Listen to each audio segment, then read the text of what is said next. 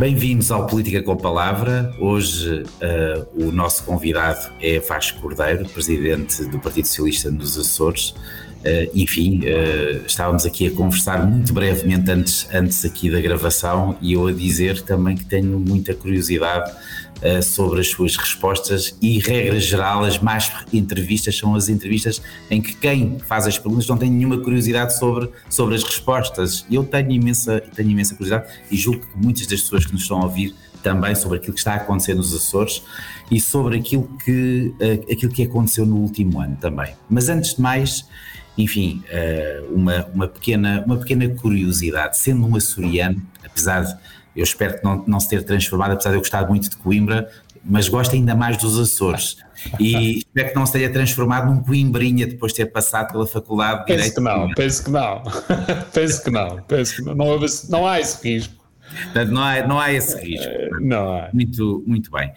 Uh, começamos pelas autárquicas, uh, enfim, começamos pela, pela atualidade. Quais são os seus objetivos? Qual é o objetivo do Partido Socialista nos Açores para, para, enfim, para estas eleições que são mais importantes do que se possa, do que se possa pensar. Bom, em primeiro lugar, uma saudação a si, Luís, obrigado pela oportunidade e também a todos aqueles que, a todos aqueles que nos ouvem.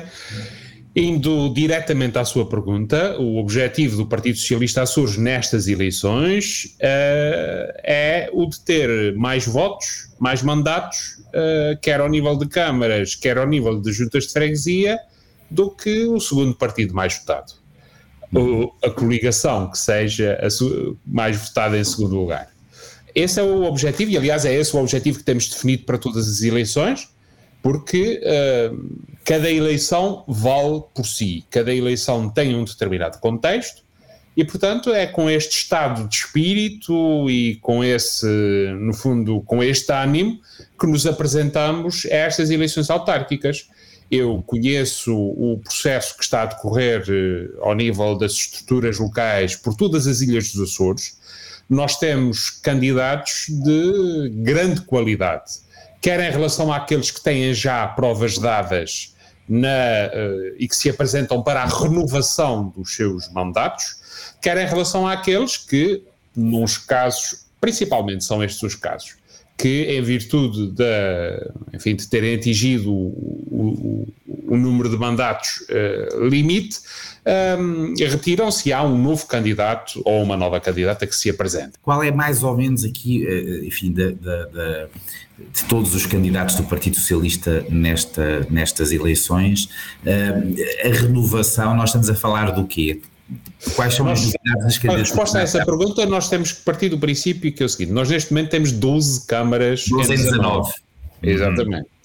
E, portanto, obviamente que há presidentes de Câmara que se recandidatam e, uh, neste caso, a taxa de renovação julgo que funcionaria até contra o próprio interesse dos municípios que representam e dos municípios que, uh, que servem. Há uma estratégia nacional do Partido Socialista no sentido da renovação da confiança de quem está como presidente, se não acontecer nada contra, não é? Meu caro amigo, eu com toda a objetividade e imparcialidade, acho que essa é uma estratégia muito acertada. de qualquer das formas, o que eu gostaria de lhe dizer é o seguinte: nós temos, portanto, uh, renovações em, na Ilha de Santa Maria. Uh, eu estou a falar uh, em termos globais, em termos de renovação de candidaturas, não me estou a focar especificamente nas câmaras em que somos já poder neste momento na Ilha de Santa Maria, aqui na Ilha de São Miguel temos o Nordeste com um novo candidato, Ribeira Grande com um novo candidato, Ponta Delgada com um novo candidato. Neste caso, estamos a falar de conselhos uh, que neste momento não são uh, presididos pelo Partido Socialista. No uhum. caso da Lagoa, Vila Franca e Povoação são. Na Ilha Terceira temos uh, dois recandidatos. Na Ilha do Pico temos uh, um recandidato e duas uh, renovações. Uh, em São Jorge, na Graciosa, enfim, e por aí fora, um conjunto... Mas há uma, há, doutor Vasco há uma, um dado que não posso deixar aqui de relevar. Apesar de, enfim, o resultado nas autárquicas, aliás, nas últimas duas eleições autárquicas do, do Partido Socialista, é um resultado uh, quase esmagador, não é? 12 em 19, estamos a falar de um resultado muito expressivo. Uh, não gosto da palavra esmagador. mas o resultado, o resultado, é um resultado muito expressivo, mas não deixo de notar que quando lhe perguntei do objetivo diz ter uh, mais votos do que, do que, o, do que o PSD uh, e, e, ter mais mandatos. Uh, ora, mandatos. Portanto, eu, há, aqui, há aqui uma espécie de, ok, vamos, vamos ter alguma calma, porque o resultado de ontem não, Luís, não, não, não, não, não, elevado. Não, não, não, não. Então eu tenho que, que esclarecer esta, atenuar, atenuar esta dúvida que me parece que lhe assola ao espírito e que pode ter a ver com o resultado das últimas regionais e com esse objetivo que o meu amigo pode encarar modesto para estas eleições. Este objetivo foi. É, lidera o Partido Socialista desde 2013.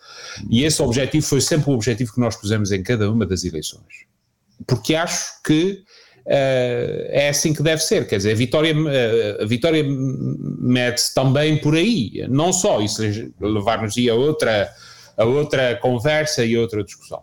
E portanto, não, não, tem a ver com aquele que foi sempre o objetivo definido pelo Partido Socialista. Cada eleição é uma eleição e o nosso objetivo em cada eleição é ter mais votos e mais mandatos do que o nosso direto adversário. No caso concreto, presumo que seja a coligação governamental aqui nos Açores, um, e portanto isso não tem, não, não há qualquer recuo em termos da ambição para umas eleições autárquicas, bem pelo contrário. Muito bem. Vamos então aqui faz, fazer aqui um pequeno balanço. Gostava muito de ouvir sobre uh, aqui o balanço destes, deste primeiro ano do governo uh, de coligação que lidera, uh, lidera os Açores. Uh, enfim, falava de, de, do seu caminho como líder do Partido Socialista em 2013, é preciso notar que, uh, que o Dr. Vasco Cordeiro nunca perdeu umas eleições, uh, teve sempre mais votos. Inclusive as últimas regionais. inclusive as, as, últimas regionais, exatamente. Mas tendo em conta toda a polémica do último ano, como, é que, como é que olha para, para a governação nos Açores no último ano? Liderada por José Manuel? Uh, estamos a falar de cerca de sete meses, oito meses, com grande preocupação e com grande apreensão. Porquê? Bom, em primeiro lugar, porque acho que é um dado que é notório, é que esta, este governo surge. Este é um governo que faz de conta. O que é que eu quero dizer com isso? Faz de conta que antes das eleições esses partidos disseram que uh, havia a possibilidade de se unirem para formar um governo. Faz de conta que uh, até venceram as eleições, o que é mentira. Faz de conta que até se entendem uns com os outros, o que é mentira. Faz de conta que têm um projeto para os Açores. É um governo faz de conta. E isso começa a ser cada vez mais notório. Como? Pela ausência de uma ideia uh, repare, nós podíamos discordar do caminho que está a ser seguido. Nós podíamos uh, discordar uh, do rumo que, ou do porto para onde este governo quer conduzir os Açores. O problema é que este governo não tem rumo. Ele uh, tem algumas medidas que correspondem mais à necessidade da sua sobrevivência do que propriamente a uma estratégia coerente articulada para o futuro dos Açores.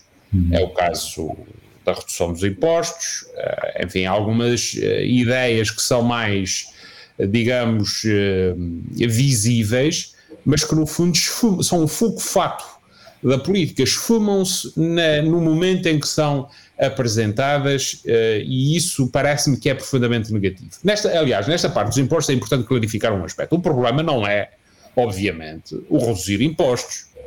Isso é agradável para toda a gente. O problema é o que vem depois. E se este governo regional tivesse uma estratégia no sentido de dizer assim: bom, nós entendemos que devemos reduzir impostos e, portanto, e devemos fazê-lo hum, nesta proporção, na margem que nos garante a Lei de Finanças Regionais, mas em contrapartida, isso vai obrigar a que eh, nos contenhamos tenhamos alguma contenção ao nível das despesas. Não. O que se passa é baixam os impostos, cortam a receita e vão pedir dinheiro emprestado. Isso, por isso é que o Vasco Cordeiro também, eh, na, na, discussão sobre o orçamento, eh, falava da sua preocupação, dizendo até que o futuro dos Açores lhe parecia em risco, tendo em conta todo, esta, todo este cenário. A minha preocupação deriva exatamente daqui, ou melhor, deriva tão bem daqui, porque não é possível, não é sustentável por uma região, e eu acho talvez tenha um bocadinho de experiência que me dê alguma legitimidade nesta, nesta apreciação. aliás, não tem a ver no caso da região, tem a ver com qualquer organismo. Não é possível nós cortarmos a receita e depois irmos pedir dinheiro emprestado para fazer face às despesas. Isso não dá certo em lado nenhum. Em lado nenhum. A isto soma-se uh, essa ausência de um projeto estruturado. Os, uh, se, se há um partido que grita ai, Pois muito bem, eh, um partido da coligação, refiro-me, pois muito bem, corre o governo a acudir àquele AI. Mas se há outro que grita AI em sentido contrário, lá vai o. Enfim, isto, isto não é razoável, isto acontece num momento de grande importância estratégica para os Açores.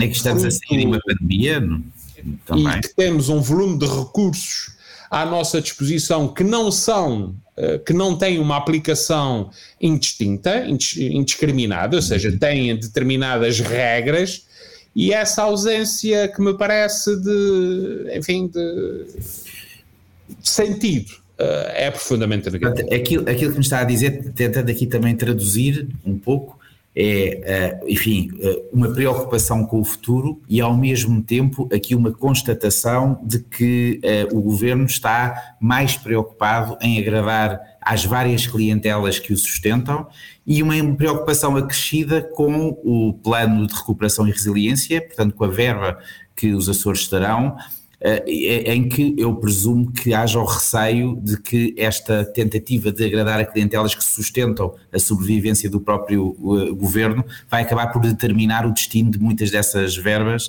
e não propriamente uma, uma, uma um investimento em, em, em, em obras e em, e em recursos que são estruturais para os Açores. Estamos a falar disto Perfeitamente. Primeiro, a questão de servir os interesses uh, de clientelas partidárias e não só. Em segundo lugar, o, o, principal receio em relação ao plano de recuperação e resiliência, conforme o Luís sabe, não é, não, eh, não é possível gastar as verbas do plano de recuperação e resiliência naquilo que se entende tem determinados projetos que têm que ser cumpridos ali. E o que me preocupa é que esta ausência, esta, no fundo, falta de capacidade de concretização deste governo possa fazer com que a região perca fundos comunitários. E isto é dramático, quer por causa dos motivos, quer pelas razões que levaram ao surgimento do Plano de Recuperação e Resiliência, quer porque os projetos correspondem a necessidades objetivas da região, ponto de vista da digitalização, do ponto de vista da qualificação, enfim, da transição digital, das alterações climáticas, enfim, um conjunto de aspectos que me parecem fundamentais. E há esse receio, eu tenho este, este receio, e o governo, em oito meses de mandato, eh, não fez nada para, no fundo, desmentir esta ideia, bem pelo contrário. Tem tido ah, comportamentos que reforçam, não é? Há uma, uma, uma, curiosidade que tenho, porque quando, quando uh, há sete, oito meses, uh, enfim, José Manuel Bolieira assume a liderança, assume a liderança com o apoio de vários partidos, incluindo o Chega. E, e falou-se, falou-se, e de uma maneira muito clara, no corte dos apoios sociais. Corte dos apoios sociais era determinante para a entrada do Chega nesta, nesta, uh, neste projeto de poder Nota-se as consequências dessa, dessa, dessa, desse corte de apoios sociais já? Ou ainda não? Uh, não me, neste momento não me parece, aliás, bem pelo contrário, o que acontece é um crescimento do número de beneficiários do rendimento social de inserção aqui na região, mas eu acho que à primeira oportunidade uh, haverá esse corte. Porquê? Porque há, há uma diferença fundamental, aliás, criticaram-me antes das eh, eleições, porém, campanha ter dito que, eh, enfim, era necessário também ter uma atitude crítica e vigilante sobre o rendimento social de inserção. Todos os que necessitam de apoio devem ter todo o apoio de que necessitam, mas todos os abusos também devem ser combatidos sem qualquer, eh, sem qualquer hesitação. Há aqui uma diferença fundamental, é que, da nossa parte, essa apreciação crítica que fazemos do rendimento social de inserção é naturalmente para melhorá-lo e para melhor servir os seus objetivos. O problema é que, à nossa direita, uh, essa apreciação crítica que se faz e que, no fundo, pode cativar alguma, alguma uh, opinião pública é feita com o objetivo claro de dar cabo do rendimento social de inserção por parte de um princípio que é um, parte de um pressuposto que é totalmente errado, é que toda a gente que beneficia do rendimento social de inserção poderia estar a fazer outra coisa qualquer. Isso não é verdade. E os números nos Açores provam que cá o rendimento social de inserção tem características muito específicas. Cerca de 30 e tal por cento dos beneficiários do rendimento social de inserção têm até 18 anos. Um, a prestação média do rendimento social de inserção nos Açores é a mais baixa do país, ou seja, funciona mais como complemento a um agregado familiar que tem Uh, no fundo, que tem uh, os seus elementos a trabalharem, aqueles que, que, o podem fazer, naturalmente, que têm idade para isso, e não propriamente como um subsídio. Há, dependência. Uh, exatamente. E uh, se é certo que neste momento uh, não se vislumbra, digamos assim, ou não há ainda essa concretização prática dessa ameaça, eu não tenho a mínima dúvida que, que assim, assim que houver a oportunidade, isso acontecerá. E isso até pode não corresponder, isso até pode não corresponder a uma posição de princípio consciente do Partido Social Democrata dos Açores mas é uma questão de sobrevivência política. O Partido Social Democrata dos Açores vai ter que fazer isso se quiser manter o governo. No momento em que não fizer isso, por exemplo, Chega deixa, deixa de apoiar o governo. E, portanto, São rapazes para isso e para muito mais. Uhum. Para muito mais. E para muito mais. Como é que é o Chega nos Açores? O que é que nós estamos a falar desta experiência? Eh, enfim, tem sido, como, como sabe, muito, muito discutido por toda a gente esta possibilidade de contaminação nacional daquilo que é a experiência nos Açores. Uh, o que é que nos pode dizer em relação a isso, uh, estando uh, a, assistir, a assistir in loco àquilo que está a acontecer? Bom, em primeiro lugar, há uma questão que é a seguinte: seis meses antes, sete meses antes das eleições uh, das eleições regionais, o atual líder do Chega era vereador do PSD numa Câmara Municipal aqui em Ponta Delgada, aqui no, na Ilha de São Miguel. E o outro deputado do Chega também esteve ligado a, a, a outros partidos políticos. Bom, na sua transumância política, acabaram por desembocar no, no Chega.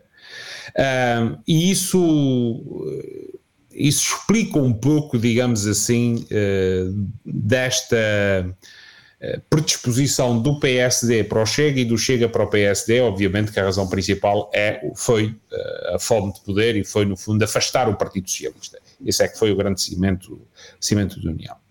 Bom, em, em segundo lugar, em relação à, à, à, questão do Chega aqui nos Açores, aquilo que se verifica é, no fundo, um, uma subserviência eh, do governo em relação àqueles aspectos em que o Chega uh, sinaliza como fazendo depender ou pondo em perigo ou aos quais é muito sensível.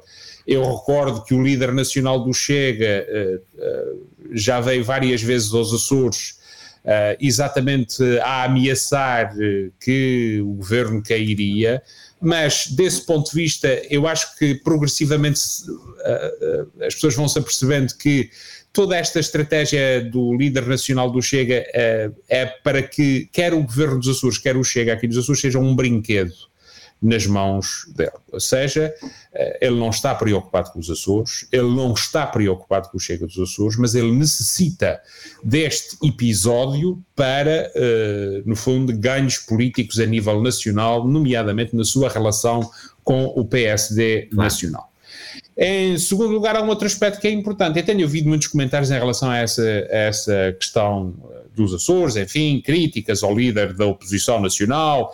Uh, abrir... Bem, mas ninguém fala é que o grande responsável por ter aberto a porta ao Chega, por ter quebrado esta barreira uh, face a um partido de extrema-direita, foi o líder do PSD Açores. Sim, e não foi por outro motivo que não o de aceder ao poder. Por que razão é que eu digo isso? Bom, porque antes das eleições há declarações do Dr. José Manuel Bolieira a dizer claramente que os extremos e os fanatismos não se adequavam e que não estava a haver. Aliás, vamos ser claros, qualquer um dos partidos que hoje está na coligação do governo disse do outro aquilo que, enfim, não se diz eh, das pedras mais negras da calçada. É? Uhum. É? E, portanto, eh, tudo isto é algo que, e julgo que essa percepção se vai instalando, foi feito com um único objetivo: afastar o Partido Socialista do poder e uh, tomar de assalto o poder. Aliás, uh, há dados. Uh, cortam no pessoal técnico, foram publicadas recentemente as, as orgânicas dos vários departamentos do governo, cortam no pessoal técnico uh, dos departamentos do governo aumentam o número de nomeações políticas, de nomeados, de uhum. cargos de nomeação política. Este é o governo maior de sempre na história da autonomia. Enfim, tudo isto são circunstâncias que sejam Uh, delas dependendo, no fundo, questões essenciais ou sendo aspectos que contribuem para esta imagem, parecem profundamente negativas e que dão uma imagem conhecendo, negativa. Conhecendo bem uh, José Manuel Bollier, surpreendeu Eu devo confessar que não, porque eu acho que o Dr. José Manuel Bolieiro, no fundo, é um homem que se diz ser, eh, no fundo, um, humilde, que se diz ser, no fundo, uh, um homem de consensos, mas eu acho que isso são eufemismos para a incapacidade de se afirmar e a incapacidade de, no fundo, manter uma fidelidade a princípios que no espaço democrático são princípios e deveriam ser princípios inegociáveis. Uh, o Partido Social Democrata nos Açores é um partido democrático, é um partido uh, da autonomia, paladino da autonomia, tal como o Partido Socialista, uh, e, e, devo confessar que tive a esperança de que isso não acontecesse, é verdade. É verdade. Tive a esperança de que o José Manuel Vieira resistisse, no fundo, às pressões que sobre ele foram feitas para, uh, por fim, uh, ao governo do Partido Socialista.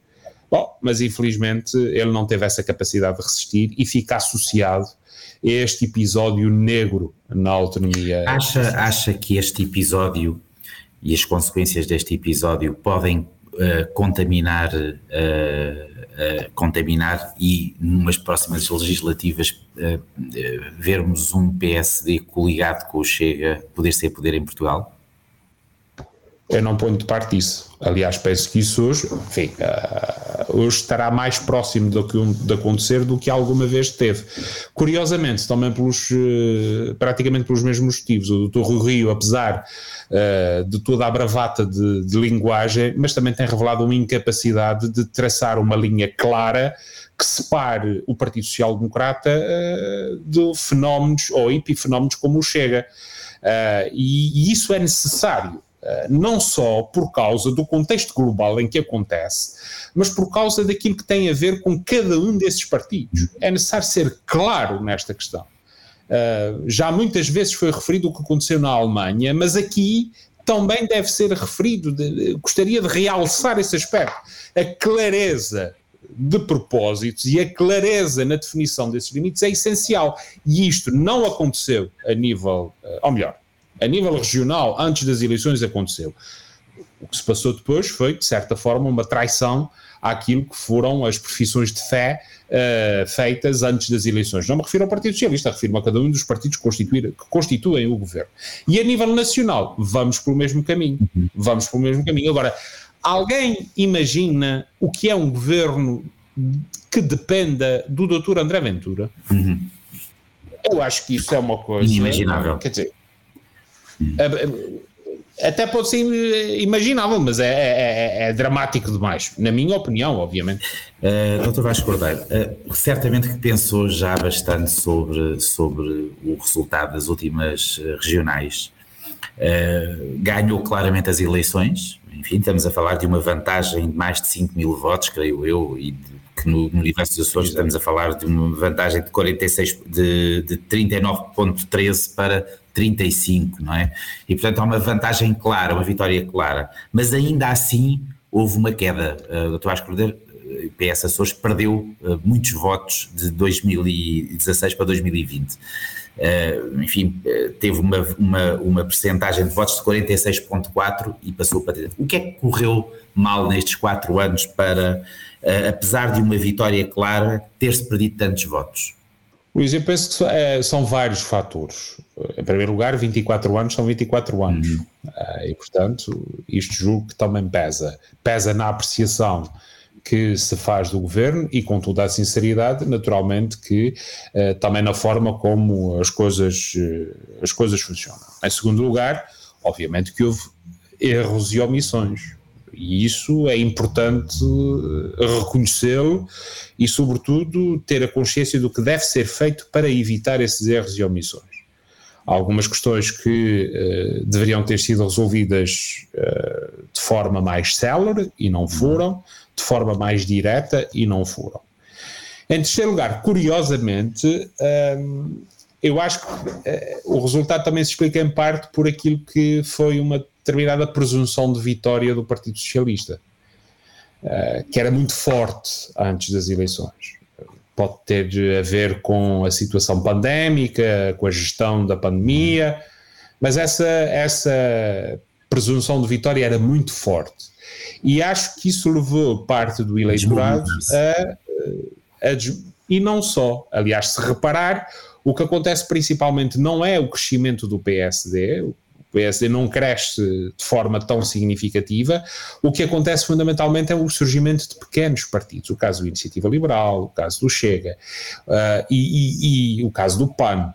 E, e, isso, na minha leitura, pode ser o resultado de uma determinada percepção de, bom, o PS já ganhou, mas interessa também que o PS não tenha muita força e, portanto, vamos dar o nosso voto aqui a outros também. Julgo que tudo isto terá contribuído. Acho que não há uma causa única que explique o resultado das eleições, mas o contributo de, de, vários fatores, entre os quais esses que acabei de lhe referir. Uhum. Enfim, uh, mas ao falar de algumas omissões e de alguns erros uh, políticos que foram cometidos, não é assim muito normal um, um, líder político assumir assim, dessa, dessa maneira. Por exemplo, o que é que teria feito de diferente? Se disse uma ou duas coisas que teria feito de diferente, o que é que diria aqui aos, o que é que diria aos açorianos? Julgo fundamentalmente naquilo que tem a ver com algumas, uh, uh, algumas pretensões que foram apresentadas uh, ao Governo Regional e que, na minha opinião, deveriam ter sido resolvidas de forma mais rápida. deveriam ter uma posição mais rápida. Em segundo lugar, a explicação do porquê, em algumas situações, não era possível acolher estas, estas pretensões. Um, enfim, eu salientaria esses dois aspectos, não são exemplos concretos, bem sei, mas são algumas questões que, que me parecem que me parecem exemplos. E há, obviamente que nesses seis meses, nesses seis meses, mal seria, ou mal estaria eu se não tivesse feito ainda um exame em relação exato, àquilo que exato. não correu bem uh, e, ou que, que, que, não, funcionou, não funcionou bem, não é? Também aqui, uma, uh, portanto, aqui alguma... Acho que há, houve em algumas circunstâncias uh, um, um, uma, um concentrar demasiado naquilo que era, um, no fundo, uma perspectiva macro uh, do posicionamento da região e de para onde queríamos e queremos levar a região, mas talvez não tenha estado tão presente quanto devia a noção e a consciência de que a região não é uma entidade abstrata, a região faz-se de pessoas. pessoas. E portanto, e, portanto, penso que isso poderá, eh, no fundo, dar alguma ideia maior, sobre. Uma maior proximidade. Por exemplo, penso que isso dará uma ideia daquilo que eu acho que deveria ter sido feito de maneira diferente, a começar por mim. Agradeço-lhe muito essa, essa franqueza, um, ehm, que não é muito normal. Uh, para acabar, já bem é espantoso como passaram 30 minutos, uh, não dei por isso, e, e duas questões uh, assim rápidas, apesar de serem duas. À queima-roupa. não, não, são bem à queima, não são bem à queima-roupa porque são questões realmente fundamentais. uma que, que, nos preocupa a todos, aqui e em todo, outro, em todo o lado, em todo o mundo, que é a pandemia. Como é que foi a pandemia nos Açores e como é que está a ser a gestão uh, da, da, da, pandemia por parte das autoridades açorianas nesta altura? Que isso influencia uh, claramente, logo, diretamente, logo a começar o turismo, que é, uh, que é central na vida económica dos Açores. Bom, é, em primeiro lugar, há, há, há uma constatação que me parece dever informar a minha resposta não depende de nenhum governo acabar com a pandemia. Claro. E, portanto, a apreciação crítica que faço ou que possa fazer ao trabalho que o atual governo regional está a desenvolver tem essa consciência, mas há aspectos que podem ser melhorados. Nós temos neste momento oito ilhas uh, cujo histórico uh, de casos é residual. E temos um problema na ilha de São Miguel que não temos conseguido debelar que o governo regional não tem conseguido controlar. Porquê? Porque aquilo que se verifica, enfim, por toda a Europa é, no fundo, uh, vagas, uh, em maior grau, em menor grau, mas vagas que acontecem numa determinada expressão, mas que depois reduzem.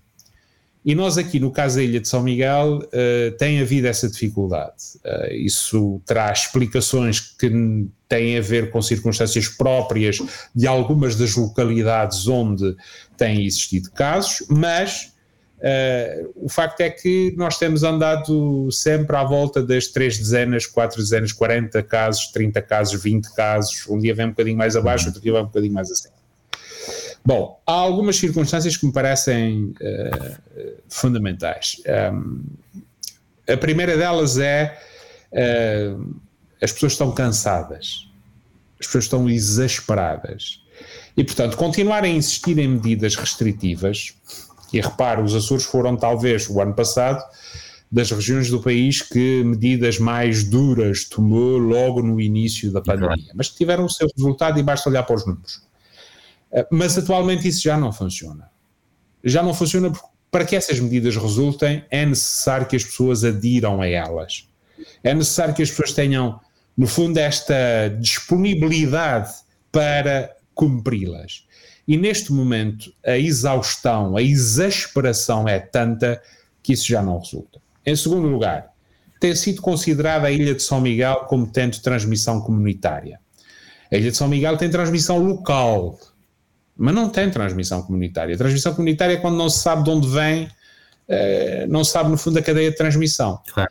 E o governo tem insistido nessa ideia de transmissão comunitária, quando poderia perfeitamente, se retomasse a, a, no fundo, a apresentação por cadeias de transmissão, ter, uma, uma, ter medidas muito mais direcionadas para as localidades ou para os locais de localidades, de cidades ou de vilas aqui da região, que, de, São Miguel, que têm esse, que têm esse problema.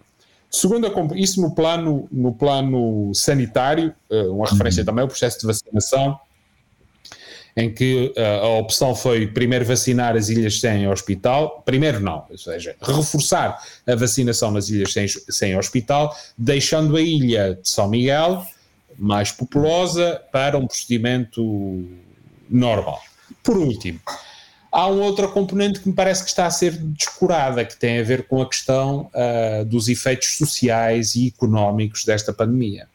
É porque é certo que foram criados um conjunto. Vamos tomar um setor, por exemplo, o setor turístico.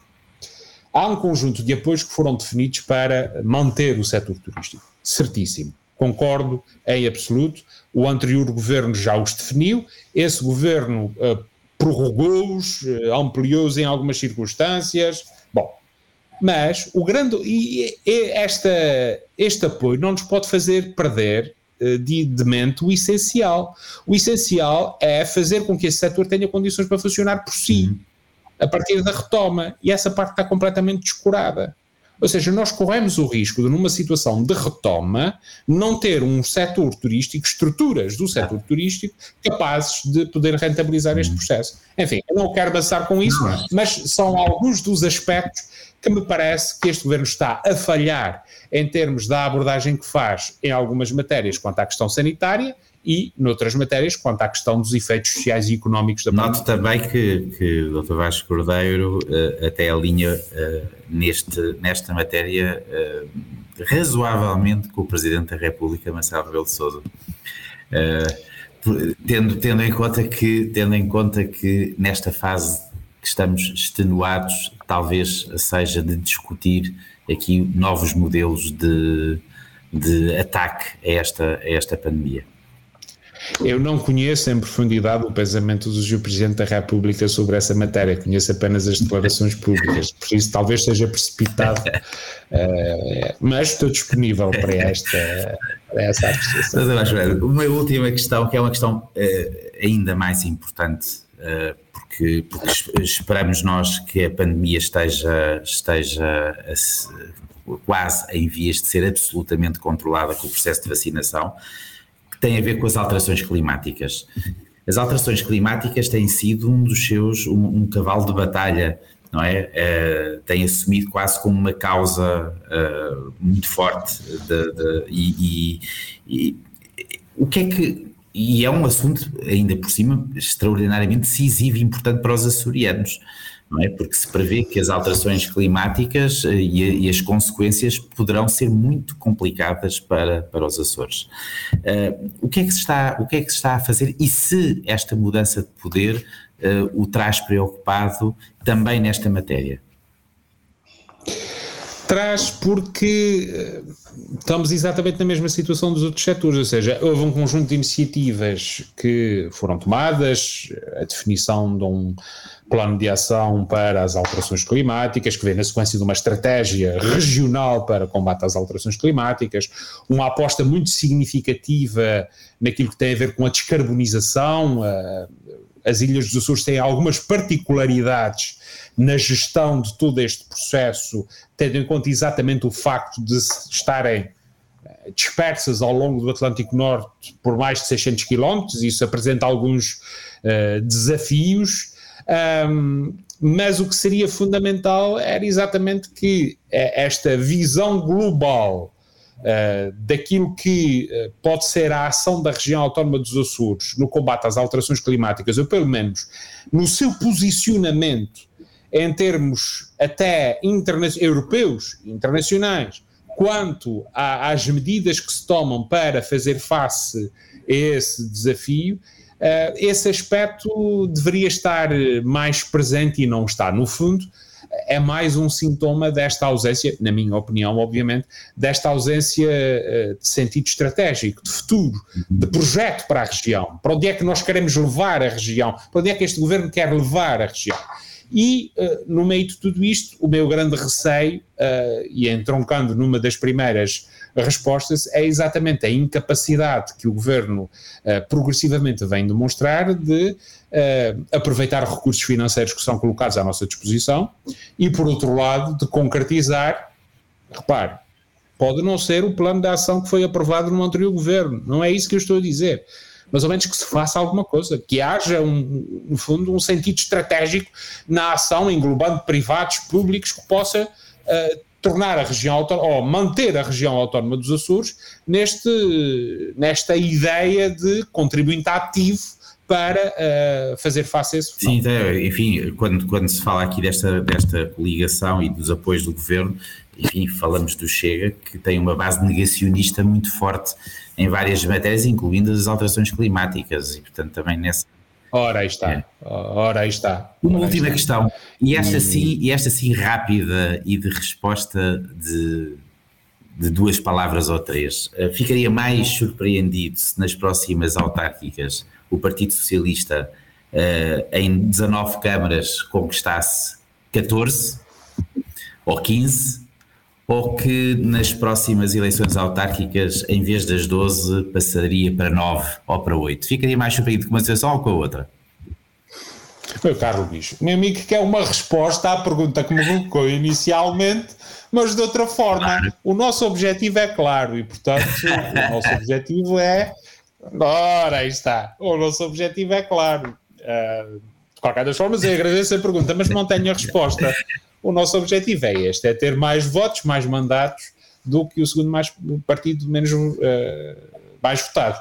Isso corresponde uh, àquilo que tem sido em cada eleição autárquica uh, os objetivos que eu tenho definido para o Partido Socialista, que o Partido Socialista Açores tem definido um, e que também não podemos dizer que estes objetivos têm, eh, no fundo, eh, ficado por cumprir. Bem pelo contrário, têm sido cumpridos até de forma bastante Como, folgada. Como diziam as nossas avós, eh, a minha missão é tirar o barro à parede, não é? E foi, foi, foi. E, como diziam também os nossos avós, Uh, uh, são muitos anos a virar frangos e portanto olha, foi um prazer falar consigo doutor o prazer foi tudo meu, Muito obrigado pela oportunidade e um bom dia para si. Muito obrigado. Muito obrigado. obrigado.